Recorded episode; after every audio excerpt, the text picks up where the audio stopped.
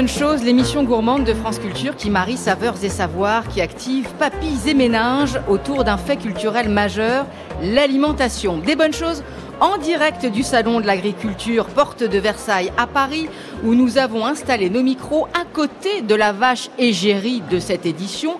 Elle s'appelle Oreillette, elle a bien trouvé son nom cette année. Et nous allons parler des guerres du blé, sujet à la fois actuel, si on se réfère à ce qui s'est passé ici même hier à l'arrivée du président de la République, et sujet historique que retrace un livre aussi beau qu'instructif qui fait l'histoire politique du pain, qui a pour titre Pain et liberté, et qui s'ouvre par un exergue emprunté à Albert Camus dans son discours à la Bourse du Travail de Saint-Étienne le 10 mai 1953.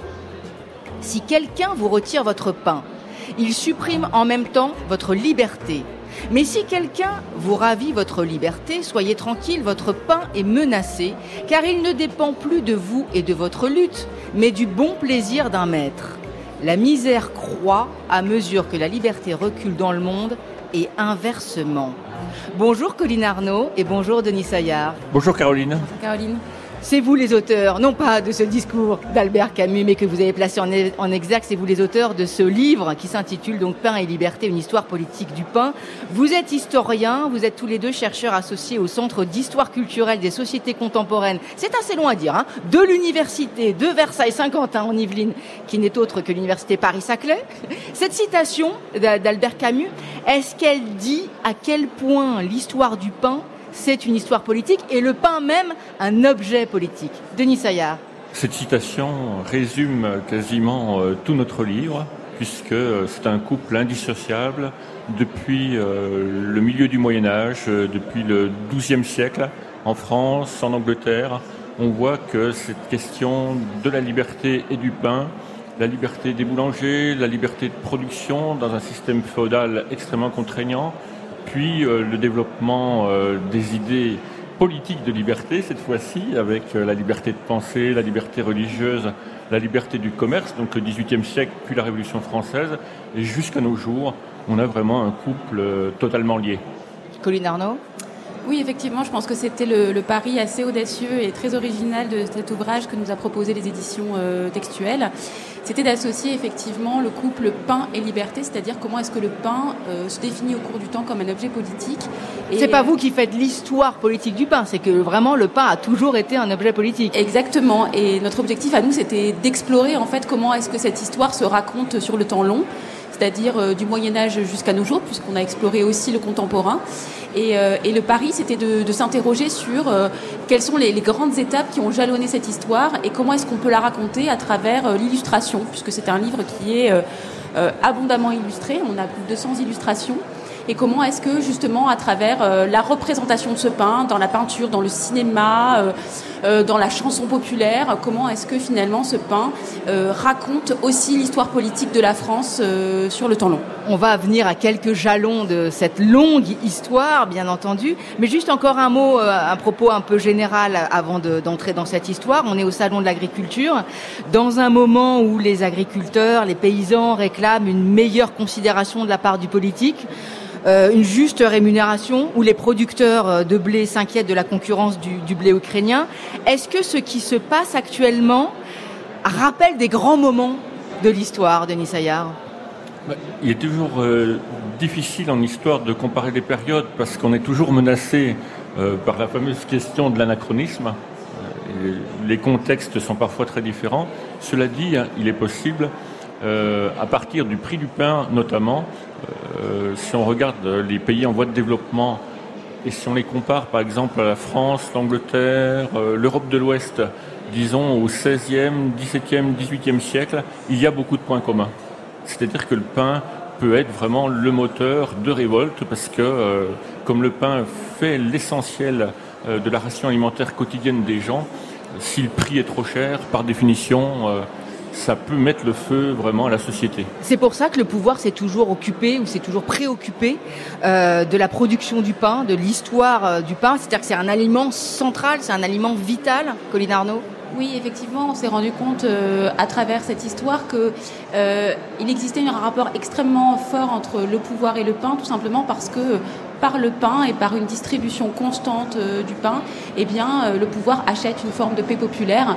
Et par conséquent, il est absolument essentiel pour les pouvoirs, que ce soit des pouvoirs royaux ou ensuite des gouvernements républicains, de s'assurer que chacun puisse manger correctement, c'est-à-dire avoir cet aliment central euh, à un prix qui reste raisonnable pour que chacun puisse se nourrir à sa faim.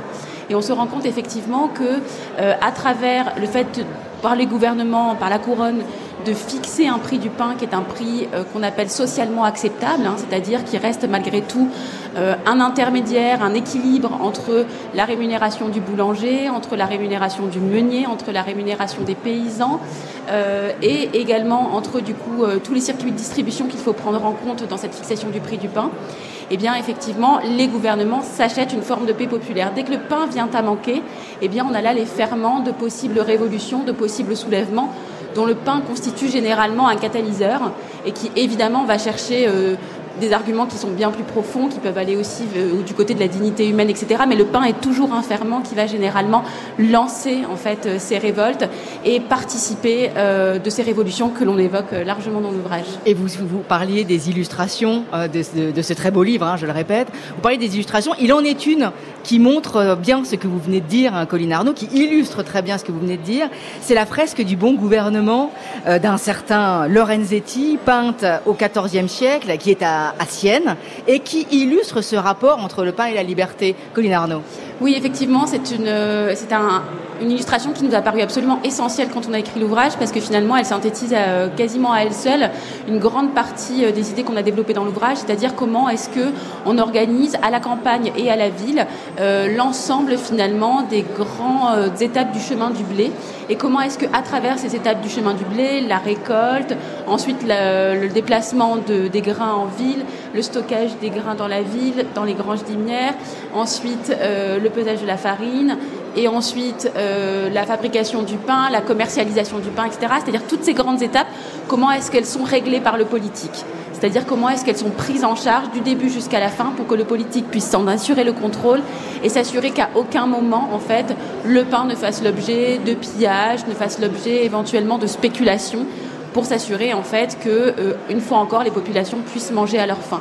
Et en fait cette fresque qui est magnifique illustre véritablement tout ce trajet de la campagne jusqu'à la ville et comment est-ce que le bon gouvernement finalement eh bien travaille à la prise en charge de chacune de ces étapes pour assurer à son peuple une alimentation juste et une alimentation à un prix raisonnable. D'autant que la campagne et la ville, c'est important parce que s'il y a bien deux constantes sur le temps long de cette euh, histoire entre le pain et la liberté. C'est le marqueur géographique, ville contre campagne, et c'est aussi le marqueur social. Le pain est un marqueur social parce que euh, il y a le pain des pauvres, il y a le pain des riches. Et d'ailleurs, l'inversion a été faite, Denis Saillard, entre pain blanc et pain brun pendant très longtemps, le pain blanc euh, appartenait plutôt euh, aux catégories aristocratiques, euh, riches de la société. Et puis, depuis quelques années, les farines anciennes reviennent, le retour du bon pain, et surtout dans les grandes villes, et le pain brun, maintenant, est plutôt du côté des riches. Mais donc, marqueur social et marqueur géographique, ça, c'est vrai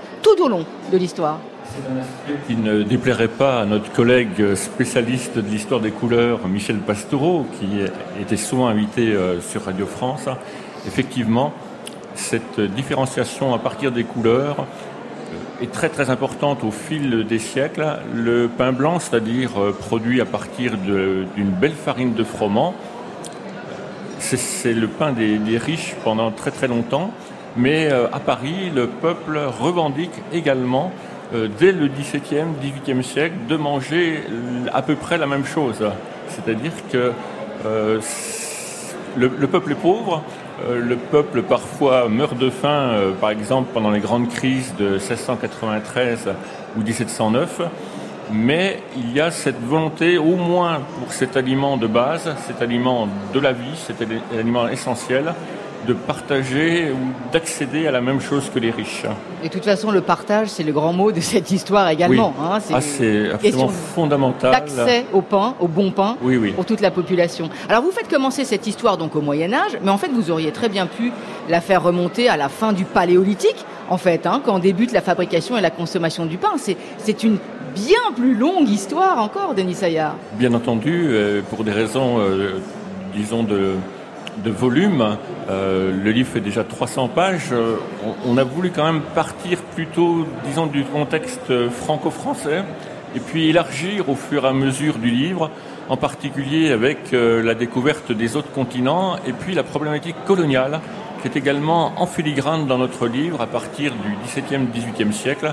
Euh, là aussi, euh, le pain peut expliquer une partie des relations entre colons et colonisés. Est-ce que c'est euh, au Moyen Âge que les boulangers se sont appelés les talmeniers Pauline Arnaud? Oui, absolument. Et pourquoi les, talmeniers Alors, je vais laisser Denis Sayar répondre. Bah, les, boulangers, on n'appelait pas encore boulangers, donc, mais talmeliers, euh, utilisaient euh, pour séparer le son, euh, la farine, etc., des grands tamis. Donc il y a eu étymologiquement tamis, talmelier, et c'est seulement, disons, au cours de la Renaissance, 16e, 17e siècle, qu'à partir du mot picard, donc boulanger, la Picardie est quand même pas très loin de Paris, et donc les boulangers faisaient une grosse boule de pain, et c'est là que le terme a changé peu à peu. Les Parisiens, eux aussi, se sont mis de plus en plus à employer le terme de boulanger pour désigner la profession. Vous disiez tout à l'heure que le pain était à l'origine euh, d'émeutes, de révoltes, parfois même de révolutions.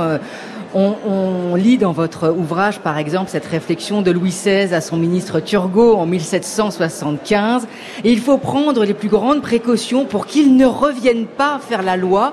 Euh, on n'a pas besoin de faire une note de bas de page pour voir que les choses sont encore euh, très très actuelles. Et ça, c'est le début de ce qu'on a appelé la guerre des farines. Vous nous racontez la guerre des farines, Denis Oui, euh, l'année précédente, donc en 1774, le ministre de Louis XV, donc Turgot, décide de libéraliser le commerce des grains en France. C'est une, euh, pas une première parce qu'il y avait déjà une tentative dix ans auparavant avec le ministre Choiseul qui avait déjà échoué, mais c'est quand même nouveau au niveau des idées puisque c'est le début de ce grand courant idéologique qu'on va appeler le libéralisme économique. Le problème, c'est que cette mesure de Turgot en 1775, donc l'année suivante, au printemps, va totalement désorganiser l'approvisionnement dans la plupart des, euh, des provinces françaises. Et donc euh, des émeutes, du pillage directement. Les gens vont servir, euh, non pas chez le boulanger parce qu'il n'y a plus beaucoup de pain, mais ils vont servir chez les meuniers, d'où le nom de guerre des farines. En 1789, deux faits marquants, Colline Arnaud, la marche des femmes sur Versailles et l'assassinat d'un boulanger, Denis François oui, effectivement, en octobre 1789, on assiste vraiment à deux événements euh, absolument majeurs. Le premier qui est effectivement la marche des femmes sur Versailles, qui était essentiel à souligner parce que euh, inaugure en fait dans notre ouvrage euh, la place des femmes dans ce combat pour le pain. Et on a d'autres d'autres événements, d'autres figures marquantes dans cet ouvrage qui, se consacrent véritablement à cette place qu'ont tenue les femmes, pas simplement parce que le pain est un objet alimentaire central du foyer, mais aussi parce que les femmes s'occupent en fait à la fois de la vente et de la commercialisation dans les boutiques de boulangerie, mais aussi parce qu'elle s'occupe effectivement de toute la partie euh, eh bien, gestion des stocks au quotidien euh, pour euh, l'espace domestique. Et donc, effectivement, les femmes tiennent dans notre ouvrage une place absolument essentielle. Et donc, en octobre 1789, ce sont les femmes qui vont ramener à Paris ce qu'on appelle le boulanger, la boulangère et le petit mitron, hein, donc le couple royal avec le dauphin. Et puis, euh, quelques, quelques jours après, effectivement, cet événement euh, tragique qui va absolument euh, être déterminant dans la suite de la Révolution française, qui est effectivement l'assassinat du boulanger François, qui avait été accusé eh bien, de conserver chez lui en secret des miches de pain alors que le peuple mourait de faim. Et donc, le boulanger avait refusé de servir une, une mère de famille qui lui demandait désespérément quelques miches de pain pour, pour nourrir ses enfants. Et puis, euh, eh bien, la boutique a été envahie euh, tout simplement par, euh, par les révoltés qui ont essayé eh de démontrer que le boulanger avait gardé chez lui de la farine. Et puis finalement, ils ont découvert des miches qui étaient à destination en fait des députés de l'Assemblée nationale.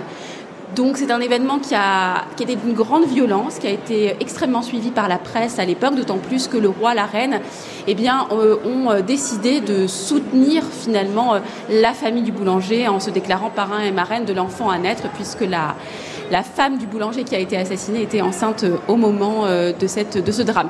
Donc vraiment un fait divers qui a marqué la presse à l'époque et qui a considérablement euh, alimenté le débat sur euh, l'accaparement des farines et sur la place que tiennent en fait les boulangers justement dans ce commerce du grain et dans eh la façon dont les richesses et le pain sont redistribués au peuple.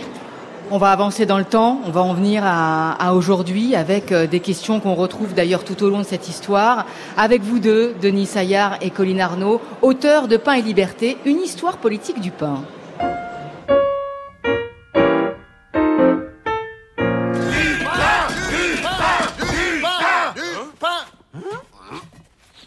Va pas s'étouffer avec des tranches comme ça. C'est la crisitude, Joe. Tant que le gouverneur n'augmentera pas notre budget, nous mangerons moins de pain. Quand il y en a pour toi, il y en a pour moi.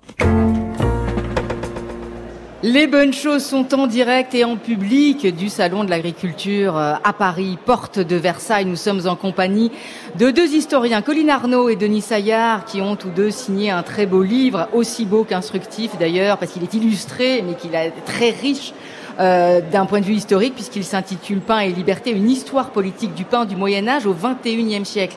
XXIe siècle, nous y sommes.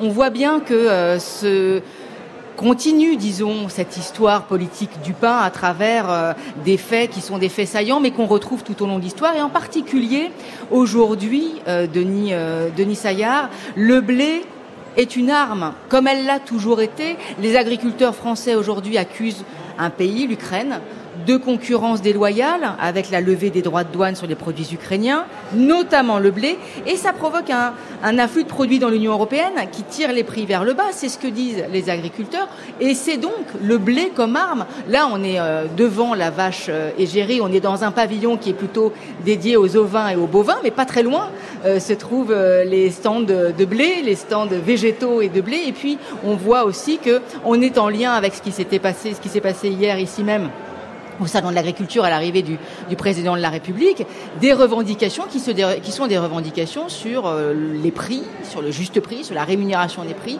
sur le libéralisme économique. Donc racontez-nous, ce, blé reste une arme.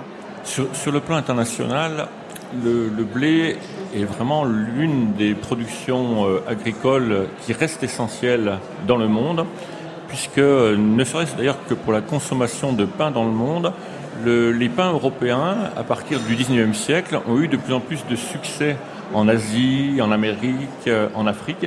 Et donc la consommation de pain, on va dire à l'européenne, alors que ce n'était pas du tout traditionnel, s'est euh, répandue à la vitesse grand V, surtout dans la deuxième moitié du XXe siècle et jusqu'à nos jours. Et donc quand il y a une guerre euh, depuis deux ans, puisque c'était le triste anniversaire hier, je crois, hein, du début de l'invasion euh, de l'Ukraine par l'armée russe, euh, selon les volontés du dirigeant de la Russie, euh, Vladimir Poutine.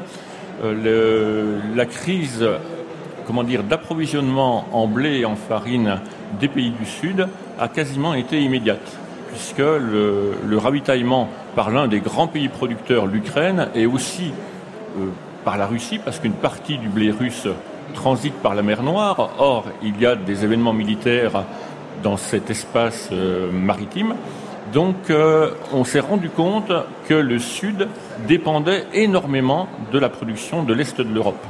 Et donc, on peut effectivement parler d'une guerre du blé. Et aujourd'hui, ça ricoche en Europe de l'Ouest, ou même, euh, par exemple, avec le pays frontalier pourtant très très allié avec l'Ukraine, la Pologne, les agriculteurs polonais sont très très mécontents de l'arrivée de produits ukrainiens à plus ou moins bas prix euh, par rapport à leur propre production. Et cette internationalisation hein, de, la, guerre du blé, ça c'est un, fait qui est plus récent, qui remonte pas au, XVIe siècle, qui est un fait bien plus récent, mais qu'on voit effectivement aujourd'hui comme fait marquant. L'autre fait marquant est peut-être plus franco-français, Colline Arnaud, c'est le fait d'abord que ces dernières décennies, on a constaté euh, une chute de 25% de la consommation du pain. Peut-être que ça change quelque chose de son pouvoir symbolique, vous allez nous le dire. Mais l'autre fait marquant, c'est que, euh, on le disait, euh, cette histoire est l'histoire d'un marqueur social et géographique. Ça, c'est encore vrai. Et cette histoire d'un fait marqueur social et géographique est renouvelée par une nouvelle guerre. Alors, le mot guerre est peut-être un peu fort, mais disons, entre les boulangeries des ronds-points euh, et les néo-boulangers indépendants. Sur le territoire oui, français. effectivement, je crois qu'on assiste depuis, euh, et, et c'est un, un, constat effectué à la fois par les nutritionnistes, les sociologues, donc c'est vraiment un constat général, qui est effectivement à la fois depuis euh, une grosse vingtaine d'années maintenant une baisse assez importante de la consommation du pain dans les ménages, qui en fait euh, est tout à fait concomitante avec un changement des habitudes alimentaires en général, mais des habitudes de vie, c'est-à-dire qu'on a une, une vie beaucoup plus, beaucoup plus sédentaire, on se déplace moins, donc on consomme, on consomme moins de, de, produits, riches. Et puis également parce que tout simplement, il y a depuis les années 80 aussi une, forme de dé désaveu du pain qui passe par un discours nutritionniste relativement anti-gluten et qui fait effectivement que eh on consomme moins de pain parce qu'on a attribué au pain, à la fois pour sa teneur en sel et pour sa teneur en gluten, eh euh, pas mal d'inconvénients sur le plan euh, nutritionnel et diététique. Donc effectivement, euh, la consommation en pain a baissé, mais en parallèle, s'est développée aussi toute une, une, nouvelle filière de la boulangerie. Un retour au pain. Exactement, un retour au pain qui est un retour au pain qui, euh, qui est marqué par euh, la réhabilitation de farines anciennes et oubliées, euh, par des méthodes de culture, par des méthodes de fabrication, avec notamment des fermentations sur le temps long, etc., qui, qui souhaitent revenir à un bon produit, ou en tout cas à un produit qui serait meilleur pour la santé mais également, et c'est pas simplement une question nutritionnelle, mais également meilleur pour eh bien, euh, les boulangers, c'est-à-dire euh, des fermentations qui ont lieu en journée et pendant la nuit pour éviter du coup le travail de nuit. Donc il y a toute une réflexion qui est une réflexion à la fois culturelle, sociale, économique pour fabriquer un produit qui est un produit meilleur, aussi bien pour le fabricant que pour le consommateur. Et effectivement, cette réflexion, alors, elle est franco-française, oui et non. Hein, c'est une réflexion qui, euh, qui essaime aujourd'hui dans de nombreux pays d'Europe, euh, notamment euh, l'Allemagne, euh, notamment euh, l'Angleterre. Donc effectivement, la question des micro-boulangeries, fabriquer mieux, manger mieux, est une réflexion aujourd'hui qui commence à essaimer assez largement en Europe de l'Ouest. Alors on parle de pain et de liberté, puisque c'est le titre de votre ouvrage, Pain et liberté. Eh bien figurez-vous qu'une boulangerie a eu envie, en 2014, d'intituler son enseigne Liberté. On est en 2024. Cette boulangerie fête son dixième anniversaire. Elle a fait cinq petits en dix ans et son créateur est avec nous par téléphone. Michael Bénichou, bonjour. Bonjour. Merci d'être avec nous par téléphone. Pourquoi donc Merci. liberté? Liberté à entendre comment? Comme quoi? Euh, bah, Tout d'abord, le, le, mot liberté euh, est parti d'une intuition. Euh, une... Et ensuite, c'est imposé assez naturellement euh, dans sa dimension euh, internationale, universelle. Euh, c'est un mot évidemment qui évoque la France et, en, et, et, quand on a voilà on, on a choisi de d'intituler ou en tout cas de euh, la marque Liberté, on avait aussi cette, cette envie de promouvoir le savoir-faire français, notamment en France mais aussi à l'international, et aussi une dimension un peu plus personnelle, euh, puisque ne venant pas du monde de l'artisanat et de la boulangerie, c'était aussi une façon de pouvoir interpréter de manière assez libre euh, ce métier séculaire euh, dans, une, dans sa nouvelle version, en tout cas dans une nouvelle réinterprétation. Vous faites partie, alors vous n'êtes pas un talmenier version 21e siècle, parce qu'effectivement vous ne mettez pas la main à la pâte vous-même, je crois, Michael Benichou, mais est-ce que vous faites partie de ces néo-boulangers qui se sont installés, alors dans les grandes villes, en l'occurrence dans la capitale, en défendant, comme le disait Colline Arnaud à l'instant, une certaine idée du pain, c'est-à-dire en travaillant avec des farines particulières? Oui, alors nous on est parti d'une seule euh, boulangerie dans le 10e arrondissement euh, il y a 10 ans maintenant et dès le départ, hein, ça fait vraiment partie de notre ADN, on a voulu mettre en avant euh, le métier de boulanger, notamment en le donnant à voir à nos clients, mais aussi en étant tout à fait transparent dans notre euh, méthode de fabrication. Aujourd'hui, par exemple, on parlait des farines tout à l'heure dans votre émission, et notamment des farines françaises. Nous, depuis le début, on travaille avec un meunier indépendant euh, français dans, basé dans le 117 qui, en fait, se fournit avec des, des, des, producteurs de blé locaux. Et dès le départ, on a voulu remettre au goût du jour cette qualité du pain, cette qualité de fabrication. Et, c'est en cela aussi, ça fait partie de notre mission aussi de pouvoir mettre en valeur ce fabuleux, métier de, boulanger. Est-ce que vous faites partie, Michael Benichou, avec euh, vos boulangeries Liberté, donc euh, des 1200 boulangers qui ont adhéré à la nouvelle charte Boulanger de France, engageant à la fabrication sur place, euh, à la fermentation longue, au pétrissage des pâtes à pain? Alors effectivement, ce, ce label est, est, tout à fait quoi, est assez récent, hein, je crois. Nous, on a on a pris le parti dès le départ, finalement, de d'adhérer à cette charte sans vraiment voilà y participer de manière on va dire, euh, concrète, mais euh, notre process de fabrication notre sourcing, également le bien-être de, de, nos employés fait partie de notre de notre culture hein, dès le départ, et on a essayé effectivement au, gré de notre développement de continuer à, à, à respecter voilà ces, ces engagements. Merci, Michael Bénichou, donc des boulangeries euh, Liberté qui ont donc six adresses à Paris. Et vous n'avez pas envie d'investir le reste du territoire? Alors, on n'en a pas six, on a maintenant 12 euh, à Paris. Euh, euh, voilà. Et alors, notre, mission, effectivement, c'est de pouvoir euh, se développer vraiment à la fois dans des, des, centres urbains comme Paris. On a également la chance d'avoir eu l'opportunité de transmettre le savoir-faire à l'étranger, notamment au Japon. Et donc c'est vrai que euh, on a euh, toute réalité, si vous voulez, on, évoquait la possibilité, quoi, les, marchés comme l'Allemagne, l'Angleterre, c'est vrai que c'est un mouvement de fond à l'international que l'on voit aussi euh, euh, donc dans la qualité du pain et dans la recherche de, de ce savoir-faire. Donc oui, effectivement, toute réalité pour nous est possible. Maintenant, on essaie de se concentrer quand même pour des raisons aussi d'organisation sur le marché parisien actuellement.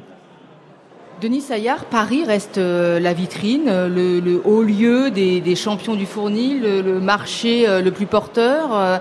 on voit quand même, je le disais tout à l'heure, hein, fleurir des enseignes. Alors c'est des enseignes qui rapportent gros quand même, hein, une demi-douzaine de marques accaparent 15% du marché du pain euh, artisanale, euh, Marie Blacher, qui est le leader du marché, Ange, les boulangeries Louise, Sophie Le Breuilly, Feuillette, qui sont donc là comme, comme, comme des booms de la boulangerie artisanale, mais déjà industrialisée, on va dire. Alors à côté de ça, il y a quand même des, des, des petits boulangers qui se battent euh, avec leurs petites mains dans la, dans, dans la pâte de façon indépendante. Mais est-ce que c'est historique le fait que Paris soit le haut lieu des champions du fournil? Paris est le haut lieu pour beaucoup de choses d'un point de vue culturel pour la France. Cela dit, euh, il y a des choses extrêmement intéressantes en province. J'ai participé à une autre émission sur France Bleu avec euh, un boulanger euh, originaire de Marseille.